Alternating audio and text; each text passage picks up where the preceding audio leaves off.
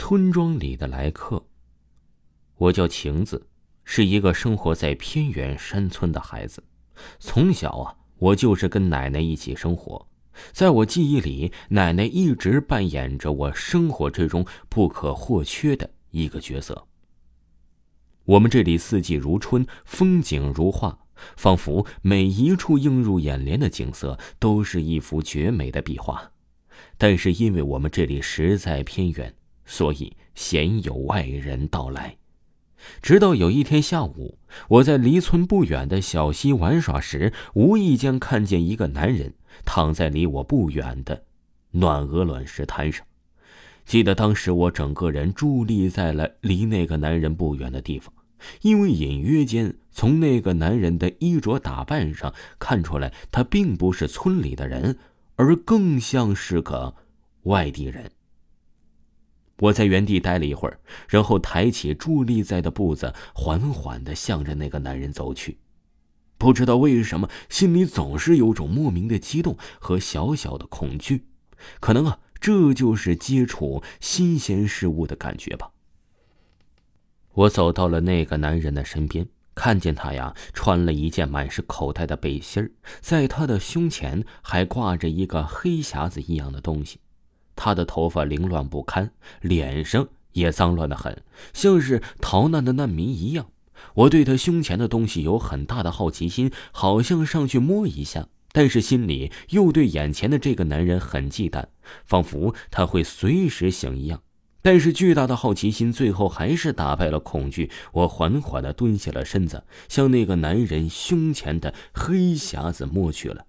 就在我快要摸到那个黑匣子的时候啊，我突然看到眼前的这个男人动了一下。天哪，他要醒了！我吓得一屁股坐在了鹅卵石上，硬是把我的屁股坐得有些生疼。但我顾不上此时屁股的疼痛，因为我仿佛听见眼前的这个男人嘴里啊在呜呜作响，手也仿佛的想抬起来，但好像是没有力气抬一样。但是嘴里呀，仍然也是呜呜作响，好像是要说什么。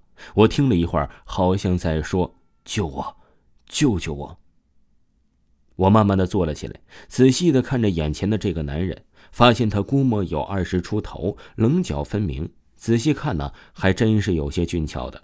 看着眼前这个年纪跟我相仿的男人，我想了想，下定决心要救他。我拉起了他的手臂，把他搀扶在我的肩膀上，一步一步的缓缓的向村里走去。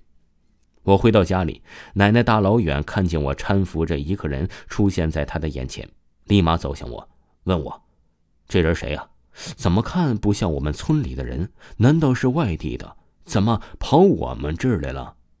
我听着奶奶一连串的问题，脑袋呀都要被问糊了，就说了句：“不知道。”刚才在那石滩上发现的。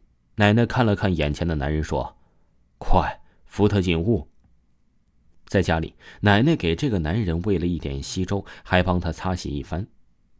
还不说呀，这一擦洗，显得这个男人更加的俊朗了。这个男人在淋雨不久后又昏迷了。奶奶说让他先休息会儿，指不定受了多少罪呀。晚上，我一个人在房间睡觉，迷迷糊糊中啊，好像听见有什么东西在耳边回荡。好像是有人在呜咽，又好像是有人在说话，嘀嘀咕咕的，像是在讨论着什么。慢慢的，我有点厌恶那个声音了，在这安静的夜里，显得实在是太突兀了，吵得我都有点心烦意乱了。最后啊，我实在忍不住了，起了身，准备去一探究竟，看看到底是哪里发出来的声音呢。我慢慢的打开了门。开门声咿呀咿呀的，在这黑夜里显得刺耳而又尖锐。站在走廊上，我清楚的听到有人在说话，声音极其的低小，但是在安静的晚上听着，就像是有人在你的耳边细语一样。我有点担心是有小偷进来了，但是在我们这偏远的山村，怎么会有小偷呢？但是啊，我还是顺手拿起了手边的东西，静静的沿着声音的方向寻找着。不知不觉的，我竟走到了那个男人的门口前。我有点疑惑的把脸贴近他房间的门前，仔细的听着。好像声音就是从他这里传来的。我想打开这扇门看个究竟，但是心里又有许多莫名其妙的恐惧感，总觉得门后肯定有人，让人毛骨悚然的东西。但是我的手却已经不自觉的伸向了那扇门。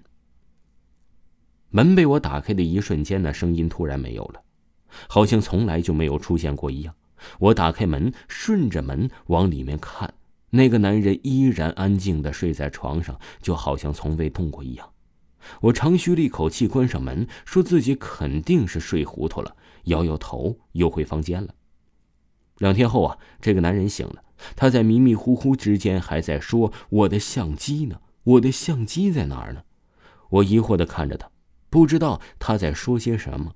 然后他看着桌子上的黑匣子一指，我说：“啊。”你在说那个黑匣子呀？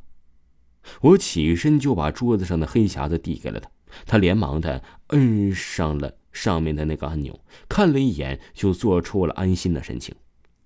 我疑惑的看着他手里的黑匣子，问他：“这是什么？还会发光呢？”他这才警觉的抬起头看着我，我望着他笑着说：“你好，我叫晴子，是我在沙滩上发现你的。”那男人像是明白了一样。